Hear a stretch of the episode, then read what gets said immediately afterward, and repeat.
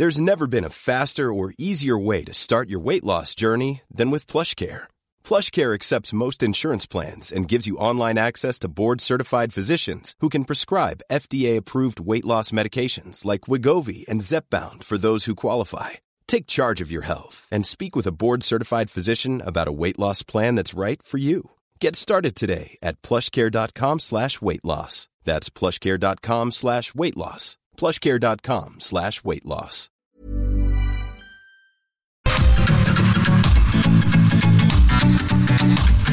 GastroLab es un lugar donde cabemos todos.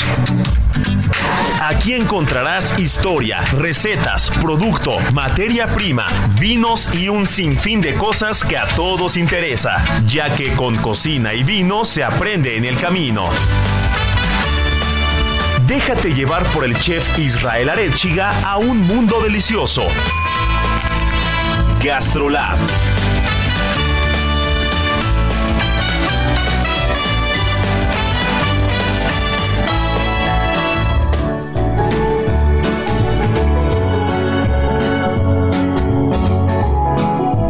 Hola amigos, ¿cómo están? Gastrolab ya está aquí, ya es no solamente fin de semana, ni es solamente la una de la tarde en punto, sino también es fin de año, mi querida Miriam Lira, un 2023 que nos trajo eh, muchos sabores, que nos trajo muchos aromas, que nos trajo grandes restaurantes, grandes momentos, que nos trajo eh, información, ahora sí que acarretadas, porque qué año tan movido gastronómicamente hablando, qué año tan abundante.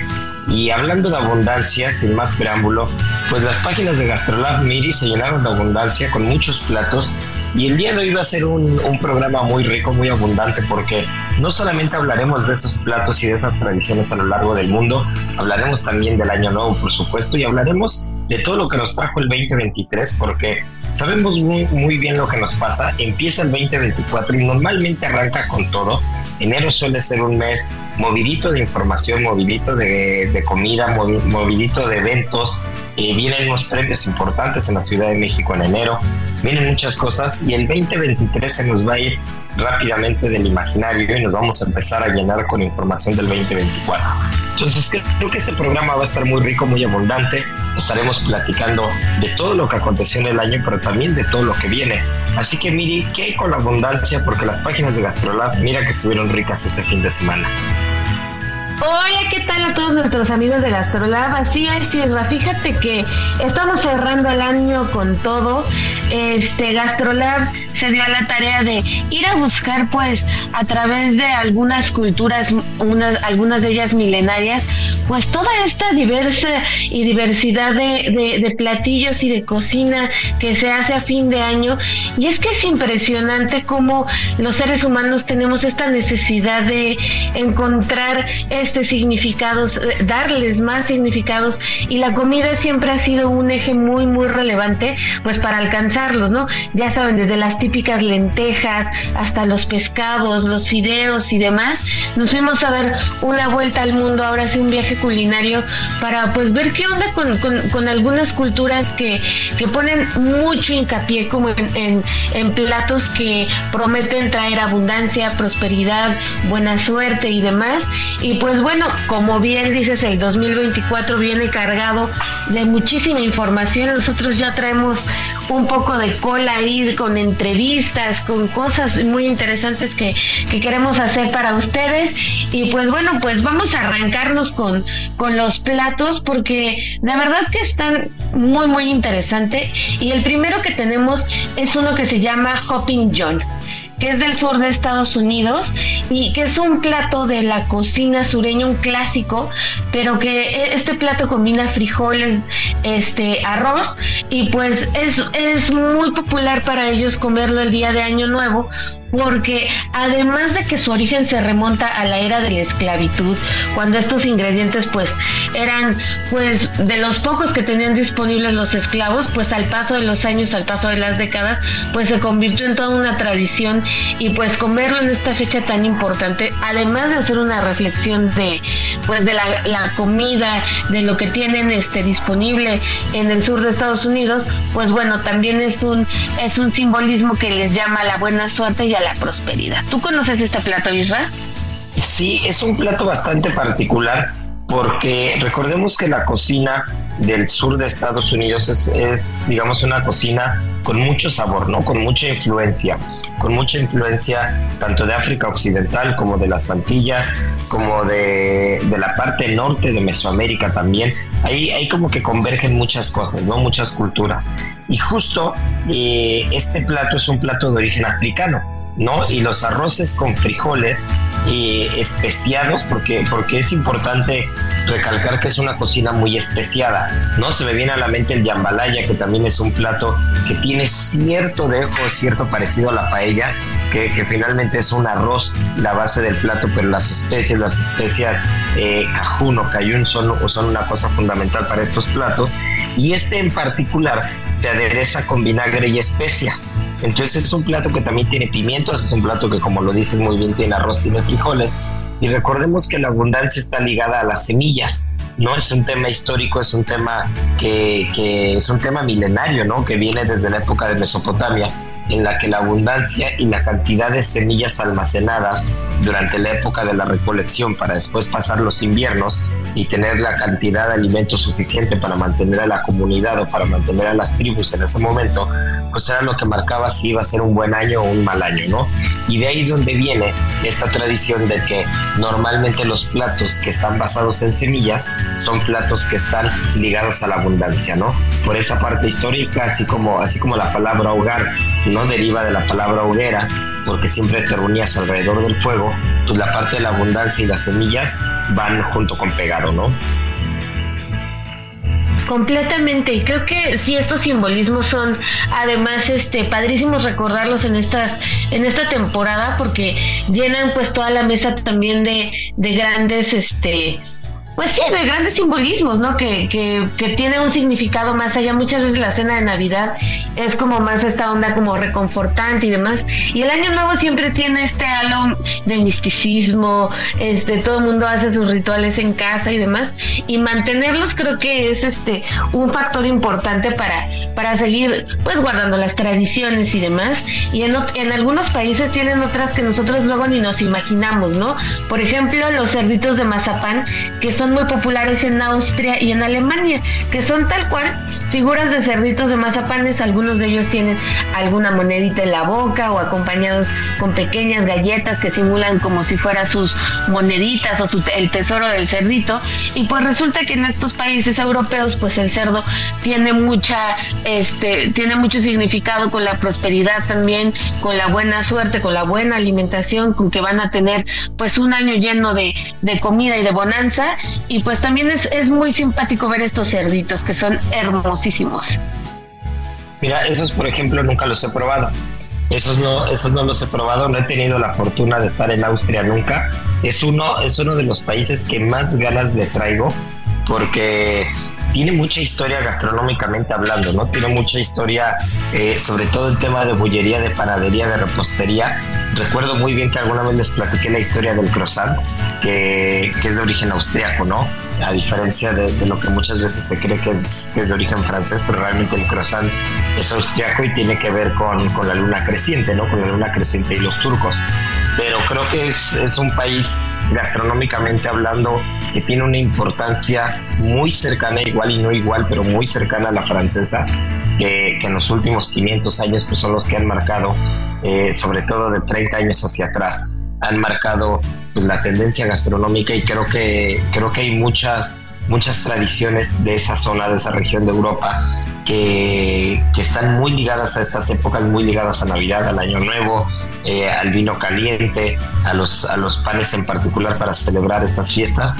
Y creo que hay muchas cosas todavía que probar y descubrir por ahí que a veces, como bien dices, ni siquiera nos imaginamos, ¿no? Porque, porque cuando hablas, cuando hablas de galletitas de, cerdito, a mí se me vienen a la mente unas galletitas michoacanas, que si mal no recuerdo, las probé por ahí en algunos restaurantes de Ciudad de México, que deben ser los coricos, ¿no?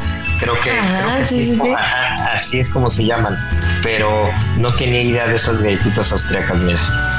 Sí, y son súper, súper curiositas. Este, la verdad es que las decoran súper bonito. Hay de mil características de estos cerditos. Es una tradición que data de la Edad Media, o sea que también pues ya es este, pues muy antigua y se regala en Año Nuevo. Entonces, una de las mayores este, virtudes que puedes tener en Año Nuevo o que, o que un regalo padre que puedas tener en Año Nuevo es que alguien te lleve este cerdito de mazapán, porque pues están dándote pues lo mejor para el próximo año, prosperidad, mucha bonanza y pues obviamente una muy buena mesa servida. Y pues los perdón, voy a, voy a corregir porque ya, ya recordé muy bien. Una cocinera michoacana, pero los coricos deben ser sinaloenses o sonorenses. Son más, son más norteñas. Entonces ahí ya corregimos. Pero a ver, perdona, sí, no, no quería dejar de decirlo porque donde me escuche algún michoacano que diga, no, pues no son de Michoacán o un sonorense. Ah, sí. Sí, sí. Estilo Sonora. Nos van a colgar. Pero a ver. Ok. ¿Qué otro platito abundante se te viene a la mente? Pues es muy importante los fideos. Los fideos no pueden dejar de estar en la mesa. Los japoneses son los reyes de esta tradición de los fideos soba, que bueno, eh, pues la misma forma del, del, video te va dando como un poco la idea del simbolismo que tienen, pues esta, esta cuestión de, del infinito, simbolizan una vida larga, una vida próspera, este, se dice que entre más largo el, el, fideo, este, pues más bonanza y más, este, eh, más buena suerte vas a tener a lo largo, a lo largo del año, pues ellos lo, relacionan también con, con la vida, con, con, este hilo que va tejiendo un poco la vida y que bueno, que es también libertad de preocupaciones porque va fluyendo el fideo y demás y pues es muy popular encontrarlo también en las mesas de Año Nuevo, ¿no? Te voy a decir algo ahí para que nos esté escuchando y se lo imagine. ¿Tú has visto cómo hacen los fideos, los Sobamiri? Por... Es una locura, ¿no? Es, es, es increíble. ¿cómo, ¿Cómo lo maniobran? Ajá, porque para quien no lo ha visto, de verdad, dése una escapada ahí a algún portal de videos y échale un ojo, busque algún video, porque si bien existen los comerciales o industrializados en los que ya con una especie de cuchillas o navajas, pues los van cortando igualitos como si hicieras copy-paste con la pasta, eh, lo, que, lo que es más tradicional, y de verdad es sorprendente porque se pueden quedar 10 minutos viendo cómo lo hacen, mm, parten de una masa, de una masa tal cual amasada, y esa masa se empieza a estirar y se empieza a estirar y se empieza a estirar. Entonces llega un punto en el que tú la doblas a la mitad, ya tienes dos. Después la vuelves a doblar a la mitad, ya tienes cuatro y estiras. Después doblas a la mitad y tienes ocho y estiras, hace más delgada. Después de 8 doblas y hay 16, luego hay 32, luego hay 64 y así te la vas llevando, ¿no? Hasta que llega un punto en el que doblaste tanto la masa que tienes mismo ancho mismo largo y entonces ya, ya, tienes 500, 600, 800 dobleces, ¿no? Entonces ya a partir de ahí cortas y tú crees que los videos son exactamente iguales porque una máquina los hizo, pero los tradicionales, los tradicionales, tú ves un video de cómo lo hacen y quedan todos impecablemente del mismo tamaño, del mismo grosor, mismo todo, y quedan largos, no quedan enormes, como lo que decías, ¿no? Esta costumbre de que mientras más largos, mejor y más abundantes será el siguiente año. Pero es increíble, es una artesanía que si no la conocen o no han visto un video de eso, echen un ojo porque les va a sorprender cómo se logran los videos soba. Exacto, vayan a verlo porque sí es muy interesante y pues se van a dar una idea también pues de cómo de cómo se realiza este platillo y demás. Y si lo, lo ponen también como con especificaciones más claras de cómo ellos este pues eh, pues van relacionando la abundancia también a la hora de hacerlo y demás porque tienen incluso hasta rituales a la hora de, de hacerlo, o sea, con con mucho respeto y, como con algunos ritos ahí medios, medios extraños, pues se van a fascinar, ¿no? Ya saben que, que la cultura japonesa también tiene algunas cosas este, extremadamente eh, pues impresionantes desde sus procesos iniciales, ¿no? Oye, pero otro de los platos muy, muy representativos y que en México también es súper, súper común, pues son las lentejas, ¿no? Que, que este, este plato es súper típico en algunas mesas sí, sí se llega como a servir, a pesar de que la cultura gastronómica mexicana en Año Nuevo es muy similar a la de, a la de Navidad, pues muchas familias sí, sí este, tienen en la mesa de Año Nuevo pues estas lentejas con, acompañadas con salchichas y demás. Y esta tradición empezó en Italia y ellos también pues obviamente con la forma de la lentejita redonda, este, doradita, pues simbolizan las monedas, este, auguran riqueza, auguran fortuna y pues bueno, hay ahora hasta rituales de las siete semillas para, para tenerlas listas a la de las doce campanadas y hay quien hasta las avienta en su casa para que todo el año esté lleno de bonanza y de, y de buena suerte. Entonces también las lentejas sí son un infaltable, ¿no? Sí, la verdad es de que en México, eh, o más bien la cultura mexicana, ha sabido abrazar, ha sabido eh, incorporar a su, a su gastronomía muchas tradiciones de otros lados, ¿no?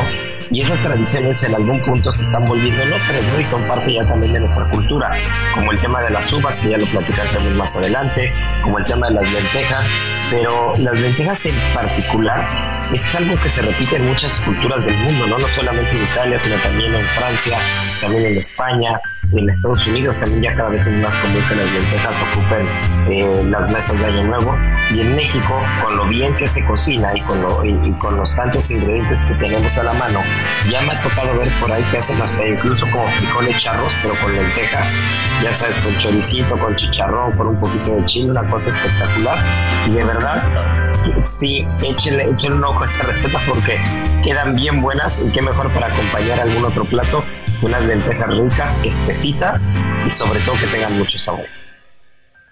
Sí, sí, sí, la verdad es que vale la pena y son deliciosas. La verdad es que como las lleguen a preparar son, son muy, muy ricas. Entonces no dejen de, no dejen de hacer este platillo porque además de que les va a traer muy buena suerte, pues van a cenar diferente y muy rico.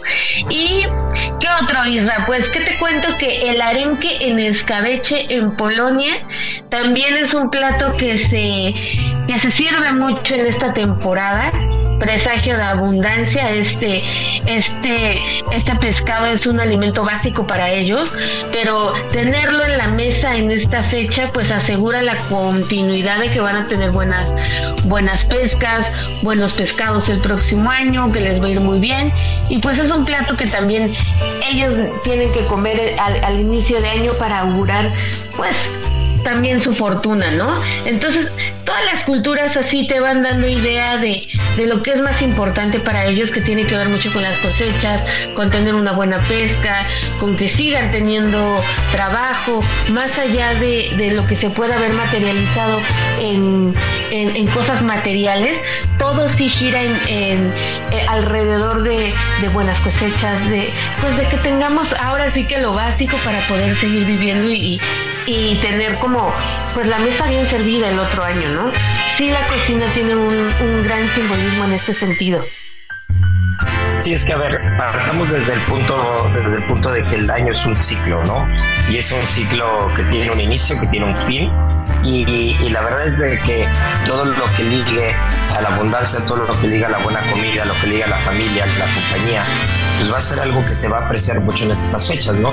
Y lo vamos a ver de manera repetitiva en muchas culturas, ¿no? En muchas culturas normalmente eh, la cocina es como el centro de una casa, es como, es como el corazón de un lugar, ahí es donde, donde se cuentan las mejores historias, ahí, es donde se reúne la familia, ahí es donde se cocina realmente, ¿no? Donde, donde sale el cariño y, creo que un, un, año nuevo más allá de, de cómo lo reciba cada quien en su casa, más allá de qué decida cocinar, más allá de si decide hacer un plato tradicional, si decide hacer un plato de otra cultura, más allá si decide eh, hacer un plato de la abundancia con semillas, si decide comerse las lentejas, si decide hacer alguna cosa, creo que lo más importante es lo que el mensaje que es vamos a cerrar de la mejor manera este ciclo y vamos a abrir de manera inmejorable el que viene, ¿no? Y el que viene se va a abrir de se va a abrir de una manera en particular en la que la que nosotros siempre nos atañe y la, que recomendamos que es con buena comida, con buenos platos, con mucha abundancia en la mesa, cada quien al alcance de sus posibilidades. Y eso yo creo que, que lo que tiene la comida de Año Nuevo que la comida de Año Nuevo y la comida de diferentes culturas permite que con muchos ingredientes que no necesariamente tienen que ser demasiado refinados, tienen que ser demasiado costosos, puedes tener mucha abundancia, ¿no? Ahí está el tema de las semillas, está el tema de los tubérculos, que también es fundamental. Hay muchas cosas que se pueden hacer, o sea, se me ocurren tantos platos y tantas cosas que puedes hacer para llenar una mesa al año nuevo sin tener que, que vaciar los bolsillos, ¿no? Y creo que de eso se trata el tema de la abundancia, de eso se trata el tema de compartir.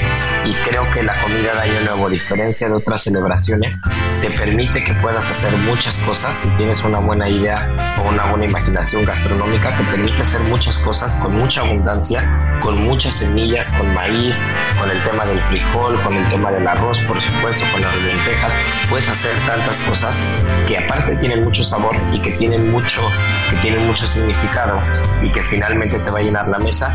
Y si algo hacemos los mexicanos es que nos pintamos solo para todo, nos pintamos solos para todo, para todo eso, ¿no? Se me pueden ocurrir platos con cada semilla. Sí, totalmente. Pues bueno, lo clasiquísimo, las uvas, que yo creo que en todos los hogares ya las tienen ahí preparando. Entonces, pues, si no pueden preparar alguno de estos o se animan a, a investigar también ustedes con más semillas y demás, pues al menos que, que sí estén sus ubitas, que tengan preparados ya sus propósitos, que, no sean tan complicados, porque luego, ah, caray, ¿cómo, ¿cómo nos complicamos el año con tanto propósito? Unos cuantos muy buenos deseos y listo. Que el próximo año llegue con abundancia, con cosas bonitas, con mesas deliciosísimas, que es lo que más nos gusta a nosotros. Y pues bueno, ¿qué les podemos desear más que eso, no? Que les vaya estupendamente. Que así sea, mi querida Miri, nos quedan unos segunditos. Y hablando de las uvas, antes de irnos a comerciales, les cuento que esa, esa es una leyenda, no tan leyenda, que dice que a principios de 1900 o finales de 1800 eh, hubo un excedente de uvas en, en, la región vitivinícola francesa y después española por excelentes cosechas, que no siempre va ligado a una gran cosecha, una gran cantidad, pero en esa ocasión tuvieron un excedente de uva y empezaron a regalarla en fin de año para traer la buena suerte y para incentivar el consumo de uva. Y a partir de ahí en Francia y en España se hizo la costumbre de que en año nuevo se consumían las uvas y finalmente la costumbre llegó a México y a muchos otros países y al día de hoy no podemos acabar el año si no es con nuestras 12 uvas. Pero lo que sí Exacto. podemos acabar es la primera mitad de Gastrolab porque ya producción nos está correteando un poquitín, pero volvemos porque hay que dar un repaso todo el 2023 y lo que viene en el 2024. Esto es Gastrolab, no se nos despeguen. Gastrolab, el lugar donde cabemos todos. Vamos a una pausa y regresamos.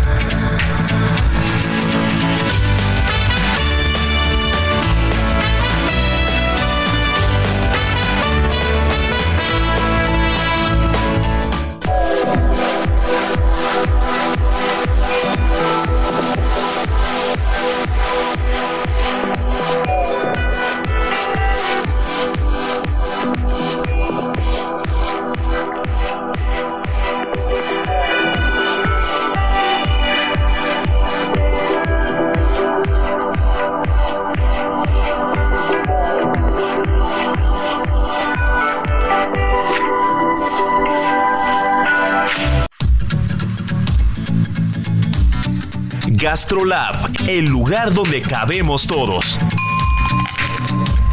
Estamos de regreso.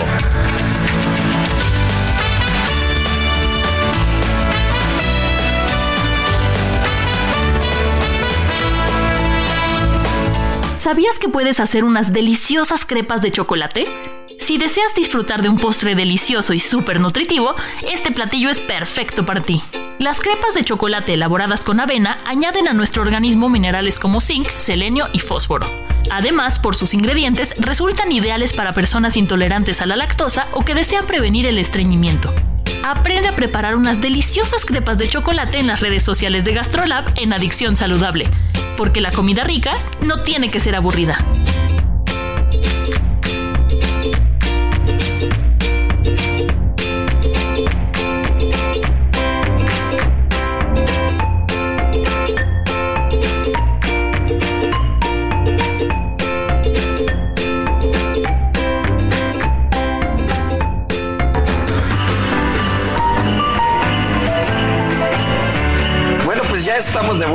Y mi querida Miri, la producción se rifó, nos puso nuestras 12 uvitas.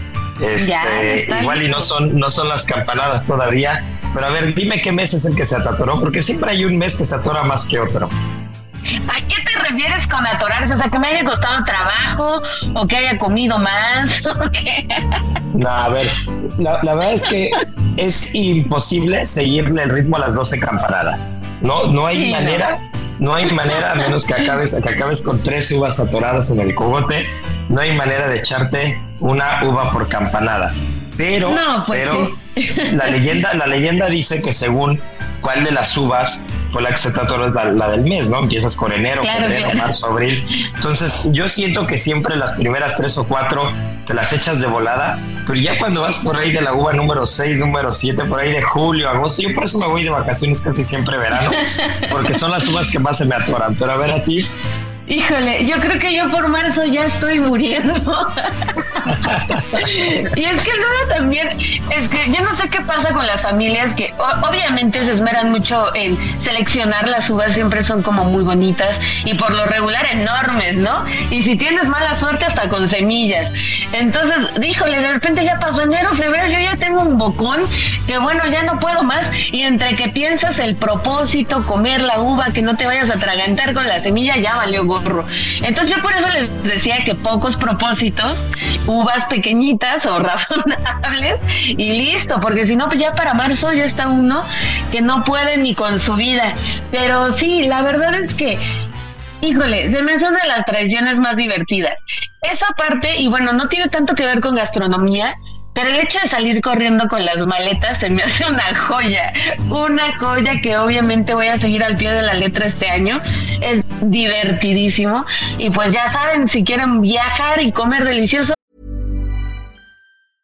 Hiring for your small business? If you're not looking for professionals on LinkedIn, you're looking in the wrong place. That's like looking for your car keys in a fish tank. LinkedIn helps you hire professionals you can't find anywhere else, even those who aren't actively searching for a new job but might be open to the perfect role. In a given month, over 70% of LinkedIn users don't even visit other leading job sites. So start looking in the right place. With LinkedIn, you can hire professionals like a professional. Post your free job on linkedin.com slash people today. Maleta y uva. ¿Por qué no? Todo al mismo tiempo. No, y que, y que le echen el paquete de arroz, que le echen el paquete de arroz, tres jitomates y una cebolla a la maleta. Y entonces es de viaje gastronómico, ya es de, viaje gastronómico ya. Ya, ya, ya. tenemos el ritual. Eh, eh, la receta es siete semillas de abundancia, las de su preferencia, por supuesto, una maleta pequeña para que no carguen mucho el año y sus uvas. Y con eso, el próximo año les aseguramos que van a tener el mejor viaje gastronómico que puedan haber existido. Pues así va a ser porque aparte, antes de, echar un vistazo a lo que pasó en el 2023 muy rápido, eh, el 2024 arranca con todo, ¿eh? Enero, eh, enero va a arrancar con dos eventos gastronómicos muy, muy interesantes. Uno de ellos es eh, uno que ya se volvió costumbre y se volvió tradición en nuestro país, que es la presentación de la Guía de México Gastronómico con culinaria mexicana, que cumple el décimo aniversario. Sí, ese cumple el décimo aniversario y si mal no recuerdo va a ser el 21 de enero. Domingo, ¿qué domingo? era entre si era 20 o 21, creo que va a ser 21. Y, y va a ser un aventazo porque yo diría que es el único evento, el único evento en todo el año, en todo el país, que reúne a tantos cocineros de todos los estados de la República, ¿no? Porque si bien hay eventos gastronómicos de mucha importancia que traen chefs de talla internacional de otros lugares, hay eventos muy, muy importantes. Eh, se me viene a la mente 50 se me viene a la mente Milesime, hay muchos eventos. Creo que este hablando de la escena gastronómica de nuestro país, de la escena gastronómica nacional y de todos los estados de la República, creo que no hay uno que, que cite a tantos cocineros, a tantas cocineras, a tantos sommeliers, a tanta gente del medio. Y pues 10 años están de manteles largos y ya estaremos platicándoles porque Ceru quedó, creo que va a quedar bien parado por ahí, ¿eh? Pues ya lo estaremos platicando. Cuenta la leyenda que... Dime Cuenta la leyenda, que, que cuenta la leyenda. No, cuenta la leyenda que, que Ceru va bien parado por ahí, porque este. Esto. Pues ahí, ahí estaremos, ahí les estaremos platicando un poquitín. Oye, y algo muy interesante de, de, esta entrega de premios de reconocimientos que, como bien dices, reúnen a todos y que la verdad es que la camada de... Camada de no manches. Perdón, voy a repetir. Que la amistad entre cocineros se ve reflejada muchísimo en esos días, ¿no? La verdad es que todos se ven con muchísimo cariño y demás pero también lo enmarca un congreso gastronómico que es muy, muy padre, que es oficios culinarios, y que este año la verdad es que van a tener algunas ponencias muy interesantes, vienen ponentes importantísimos, eh, una de estas conferencias va a ser el futuro de los restaurantes en el mundo, y pues nada más para que se den una idea, viene Andoni Luisa Duris para, para, para llevar a cabo esta conferencia, pues de Mugaritz España, estará también compartiendo... Eh, eh, pues la mesa redonda Enrique Olvera, pues ya saben, de Puyol, Guillermo González Beristain de Pangea y Leo Espinosa de Bogotá. Ella tiene un restaurante que se llama Leo. Y este, pues bueno, ellas, ellos van a estar platicando hacia dónde va la Agenda 2024 en la industria de la hospitalidad, que también hace mucha falta conocer, ¿no? Sobre hacia dónde nos estamos moviendo. Pues te voy a decir que, Miri, que esa mesa promete mucho, pero para quien conoce los conceptos de todos los restaurantes que acabas de mencionar, tiene, te deja muchas incógnitas. Es, un, es una mesa redonda, una plática que no me voy a perder en absoluto, no hay manera que me pueda perder, porque son conceptos totalmente opuestos o diferentes. Si bien son, son gastronomías que apuestan por lo local, eh, definitivamente estás hablando de cosas que, son totalmente extremas o polos opuestos en cuanto a propuesta gastronómica. Por ejemplo, conozco a Leo, eh, tuve oportunidad de coincidir con ella en un congreso en España hace un par de meses, en Dinómico, y tuve oportunidad de platicar con Leo y de ver su presentación.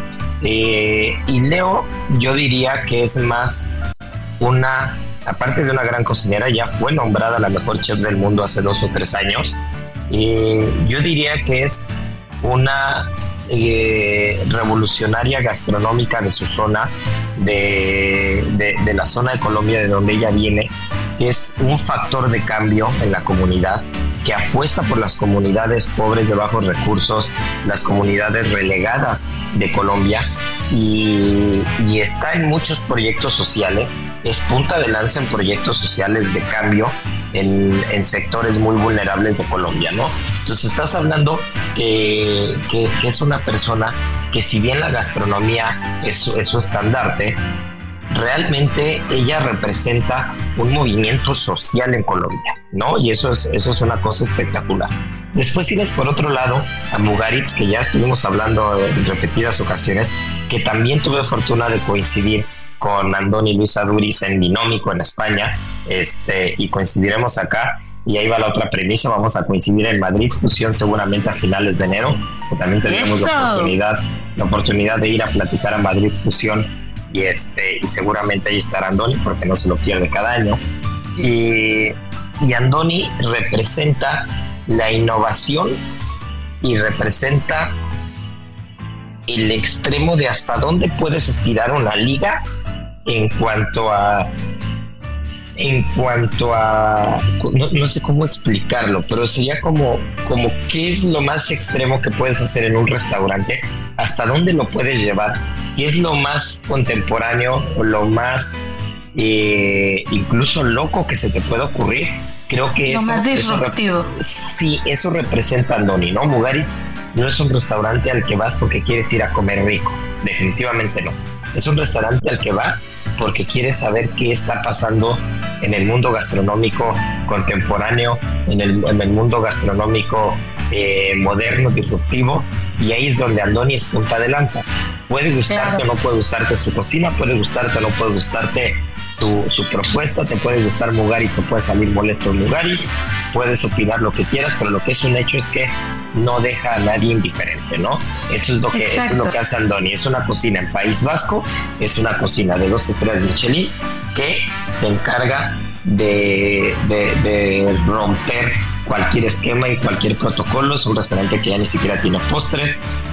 o sea, es un restaurante muy, muy complicado de entender incluso para los que nos dedicamos a esto, pero que definitivamente eh, es, es, es, fundamental y es necesario que haya alguien que replantee las cosas y lo vea desde otro ángulo. Y después en México tienes dos, yo diría que tienes dos entes eh, que son de las, son dos de las mentes o dos de las personas más consolidadas en la gastronomía de este país, Guillermo González en el norte, que es definitivamente un referente, y Enrique Olvera en el centro, en el centro del país, ¿no? en la capital del país. Y estás hablando de dos cocinas que si bien evocan a lo mexicano, evocan al producto local, evocan a las tradiciones de este país, son dos maneras diferentes de afrontarlo. Pues son dos visiones diferentes e incluso son dos targets diferentes, porque Pangea de Guillermo González Beristán, el que le mandamos un abrazo, al igual que a Lalo Morali, que es un buen cuate, que es su jefe de cocina, su chef de, de Pangea y de, y de los otros proyectos que tiene el grupo. Y yo digo que es una cocina que sí está hecha para mexicanos y Puyol es una cocina que no está hecha para mexicanos, ¿no? Es una cocina mexicana que está hecha para, para, estar en un escaparate, para, para, para atraer a otro, a otro tipo de comensal, para dar a entender otra visión de la cocina mexicana, pero difícilmente es un, es un concepto que te va a convencer a todo el mexicano en general, ¿no? Y creo que Pangea sí. Entonces, eh, claramente son cuatro conceptos totalmente diferentes, juntar a Guillermo González, juntar a Enrique Olvera, juntar a Leo y juntar a Andoni en la misma mesa redonda con cuatro posturas tan diferentes, tan opuestas. Yo diría que las más extremas de ellas eh, es Mugaritz y Leo. ¿no? O sea, son, son dos cocinas totalmente diferentes, dirigidas a dos sectores totalmente diferentes, con dos fines totalmente diferentes, ¿no? Uno, Va a estar buenísima. ¿eh? Sí, uno es un fin intelectual de conocimiento, de apetito por lo nuevo, de entenderla, de, cómo puedes cómo puedes romper el esquema de un restaurante tradicional y el otro es cómo puedes ayudar socialmente desde la cocina, ¿no? Entonces, son cosas muy, muy cañonas que va a estar muy bien. Otro de los temas que seguramente vamos a traer a Arisbeth Araujo, nuestra sommelier de Cerulomas, que ya tuvo oportunidad de platicar con nosotros un par de programas, ustedes tuvieron oportunidad de escucharla, que sabe mucho, que le apasiona mucho el tema y que ella y yo lo platicamos hace unos días, que no hay manera que nos podamos perder ese, ese programa bueno, ese, esa plática en el esa conferencia, sí, sí, sí. Esa conferencia del programa que va a dar Sofía Berlín, que también le mandamos un beso y un abrazo, adoro a la Sofía. Así es. Este, Paulina Vélez. Sí, la francesa más mexicana que, hay en el mundo. este, Paulina Vélez y Rodolfo Hershman, si mal no recuerdo. Así es, que también es un super sommelier. Es un super sommelier, también le mandamos un abrazo a los tres. Son muy buenos amigos, tanto Paulina como Rodolfo. Y bueno, Sofía es una adorada que van a hablar de un tema que va a levantar, va a levantar este va a levantar Mucha polémica. sí, la polémica va a levantar las arenas en la, industria restaurantera. Pero súper necesario, súper necesario. Sí, súper necesario sí y no. Habrá que entenderlo desde todos los ángulos porque es lo interesante de que esté Sofi, porque la familia de Sofi han sido restauranteros durante muchísimos años, 40 años, una cosa así. El papá. echa el nombre de la, echa el nombre de la conferencia para que la gente sepa de quién les estamos hablando. Ajá, ahí te va, se debe llamar porque no tengo el programa a la mano, pero debe. es el vino caro, el vino caro en los restaurantes de México. Ya estuvo bueno. ¿Cómo hacer para que una carta de vino sea real promotora del consumo de vino y no una tomada de pelo en relación al precio y la calidad? Hay nada más, ¿eh? va a estar buenísimo también. Te voy a decir por qué va a estar buenísima. Porque también tiene que ver, también tiene que ver, y ahí es donde está cañón, donde va a estar bueno el agarrón porque Sofi es importadora y su familia ha sido restaurantera, ¿no? Champs-Élysées en, en Paseo de la Reforma fue uno de los grandes restaurantes de este país en los años 90, probablemente el mejor restaurante en los años 90 en este país a principios de los 2000 y era de la familia de Sofi, era de don, François Bernal. Después eh, tienes a Paulina Vélez, que es una de las grandes importadoras de vino de este país, y tienes a Rodolfo Hershman, que es uno de los grandes críticos de vinos de este país y sommeliers de este país. Entonces, cuando hablas de eso, y esa va a estar muy interesante, porque si tú te das cuenta en el título, el título dice hasta, o sea, ya estuvo bueno, ¿no? Sí, que, que el, que el restaurante, que el restaurante está, está dando muy caro el vino, cosa que coincidimos, cosa que coincidimos gran parte del medio, ¿eh? Incluso nosotros que estamos en el restaurante, que fijamos precios de una carta de vinos y todo, eh, intentamos ser muy, muy elocuentes, intentamos ser, intentamos ser muy, muy, vamos muy a tientas para poder definir el precio de un vino y que no se nos vaya, ¿no? Hay restaurantes que se la vuelan, que son restaurantes para otro target, pues son para otro nicho, en el un vino te lo Claro. multiplican por cuatro, por cinco, por seis, ¿no? Y, y, un, y un gran hotel, que ahí es donde va a estar complicado el tema, porque yo, ya saben que yo hablo muy abiertamente y me encanta la polémica, y aparte el sommelier en jefe es un gran amigo mío, he tenido oportunidad de viajar a España con él y lo adoro. Pero el hotel donde va a hacer esa conferencia es el hotel que más caro vende el vino en este país. No, es, el hotel que te multiplica, o sea, un vino para poner ejemplo, no voy a poner el ejemplo del vino más caro que yo tengo en la carta en Cerulomas. Yo tengo un vino que sí es un Petrus o un Latache y, y un Petrus yo lo vendo en 100 mil pesos, 110 mil pesos y un Latache lo vendo en 180 mil pesos.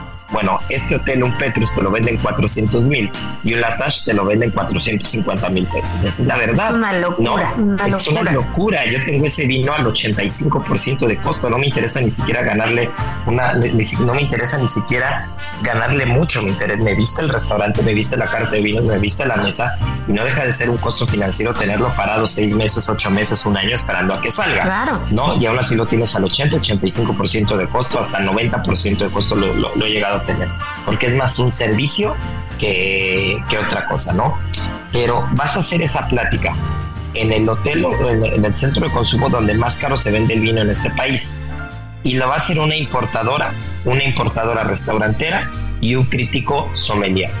Donde encima de todo, como importador tienes gran parte de la responsabilidad en el precio-calidad. Porque Claro. estás importando y a cuánto me lo estás vendiendo como restaurante. Y no voy a quemar a nadie, pero recientemente tanto Arisbet como yo tuvimos oportunidad de probar un vino, un vino muy costoso en importación, que un cliente del restaurante lo compró y se lo regaló directamente a Arisbet para que lo catara. Un gran cliente del restaurante, en un acto de mucha generosidad, le dijo a Arisbet, oye, este vino que tienes en la carta, lo puedo comprar y puedo hacer lo que quiera con él, ¿no? Pues dentro de la medida de lo posible, sí, ¿no? Ok, perfecto, lo compró y le dijo a Arisbet, te lo vas a tomar tú, tú lo vas a probar y la siguiente vez que venga al restaurante me vas a decir si vale la pena o no vale la pena. Tal cual, Wow. así to- todos nos quedamos de a seis.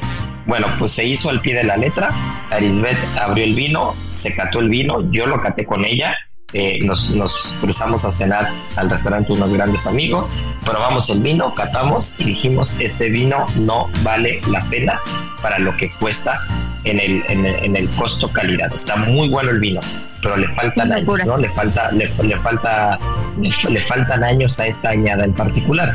Y ahí es donde viene la realidad. El vino yo lo había probado en Borgoña. Yo había estado en la bodega en Borgoña y lo había probado, un vino espectacular. Pero había probado otra añada. Y eso es lo que pasa con el vino para quien nos está escuchando. Tú pruebas una añada y puedes probarla 2012, 2013 en la bodega y dices, esto está espectacular, lo quiero en el restaurante.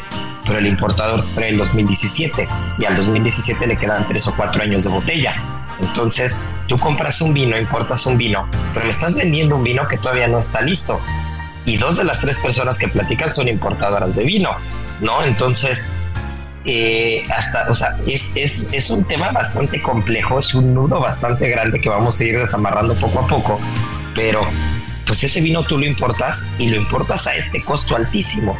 Y ni siquiera hablamos de lo que tienen que ver las autoridades en este país, porque los impuestos del vino en este país son una locura. Tú puedes meter legalmente 6 litros de vino eh, por persona de otro país a México. Yo cada que viajo regreso con mis 6 litros de vino, regreso con mis 9 botellas de 750 porque es increíble lo que te ahorras por los impuestos, por el IEPS, por lo que me digas.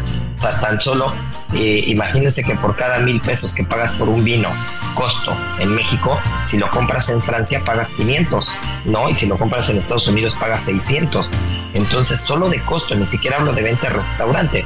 Claramente te sale, te sale a cuenta que traigas vinos de otro lado, porque también los impuestos son altísimos. Entonces, Cuando dices ya estuvo bueno, el ya estuvo bueno aplica desde el tema de impuestos, también por eso es más fácil consumir vino argentino o vino chileno, que son de costos muy asequibles, que vino mexicano por el costo y los impuestos que pagan los productores del vino mexicano. Tienes al importador, que también nada más ve que viene noviembre y diciembre y te suben el precio de los vinos. Tienes al distribuidor, y, tienes al restaurante y encima de todo tienes algunos centros de consumo que te lo multiplican por 4, por 5, por 6, ¿no? Que, encima de todo el que lo multiplica por 5, por 6 es, es el hotel que va a hospedar toda la plática.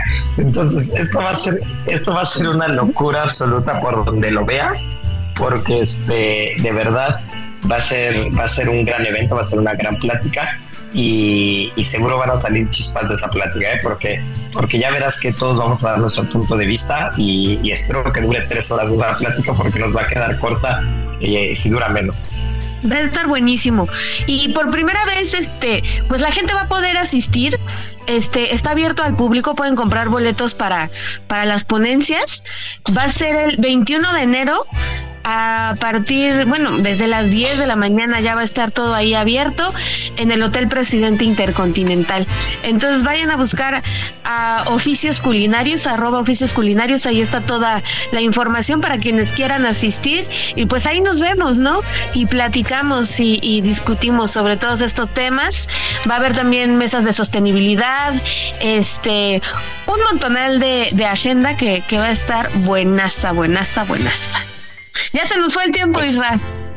Mi querida Miri, pasó lo que me temía que iba a pasar. Nos íbamos a poner a platicar y ya dejamos todo el 2023 este, un poquito de lado. Pero bueno, el siguiente programa damos un repaso, no nos vamos a olvidar. Aunque realmente eh, quienes nos han seguido, que han sido muchas personas que nos han seguido, no se pierden los programas, ya sea en el radio o en el podcast, pues definitivamente saben que, que el 2023 fue un gran año, fue un gran año gastronómico de muchas historias, de muchas noticias, de muchas aperturas, de muchas cosas, pero que el 2024 va a arrancar con todo, desde enero vamos a arrancar con todo y, eh, y, lo que sigue, pues nada, es desearles un gran año a todos, un gran 2024 que está por entrar, eh, unas felices fiestas para, para acabar estos últimos, estas últimas horas, estos últimos minutos del 2023, que pasen sobre todo eh, un momento increíble alrededor de la mesa, de la cocina, con, con, el vino que ustedes, que ustedes disfruten, con la compañía que ustedes quieran, con mucho cariño, con mucho amor, con mucha buena comida, con buenas recetas y sobre todo en compañía de los suyos y en compañía de Gastrolab, eh, como cada año desde hace tres o casi cuatro años, mi querida Miri. Y pues nada, desearles lo mejor. Un fuerte abrazo, un fuerte abrazo a todos, un abrazo a la producción, abrazo a todo el equipo de Gastrolab, no solamente radio, sino Gastrolab TV, eh, del impreso, el Heraldo de México, por supuesto, a toda la familia del Heraldo de México. Y, pues nada, que sea un que sea un gran 2024 lleno de mucho sabor, de mucha comida. Y pues no nos vamos a echar eh, adivinanza este fin de este fin de año, pero sí voy a anunciar, voy a anunciar al ganador o ganadora de la semana pasada que por aquí lo tengo, que fue Lisbeth Machado. Lisbeth Machado, ya te escribí, muchas felicidades. Y pues este año no, no vamos a arrancar con adivinanza, sino con puros buenos deseos. El siguiente programa ya nos echamos la adivinanza. Ahora los vamos a dejar descansar. Abrazo a todo el mundo que nos ha escuchado y nos ha seguido durante todo el año. Y pues nada, miren nuestros mejores deseos, ¿no? Sí, feliz año nuevo, pásela increíble. Y aquí nos escuchamos la próxima semana. Vamos a estar felices de tenerlos con nosotros pues así será y ya saben que fiel a nuestra costumbre y sobre todo en estas fiestas tripa vacía, corazón, sin alegría. Aquí concluye otra emisión más de Gastrolab, el lugar donde cabemos todos. Déjate llevar por el chef Israel Arechiga a un mundo delicioso. Una emisión de Heraldo Media Group. Gastrolab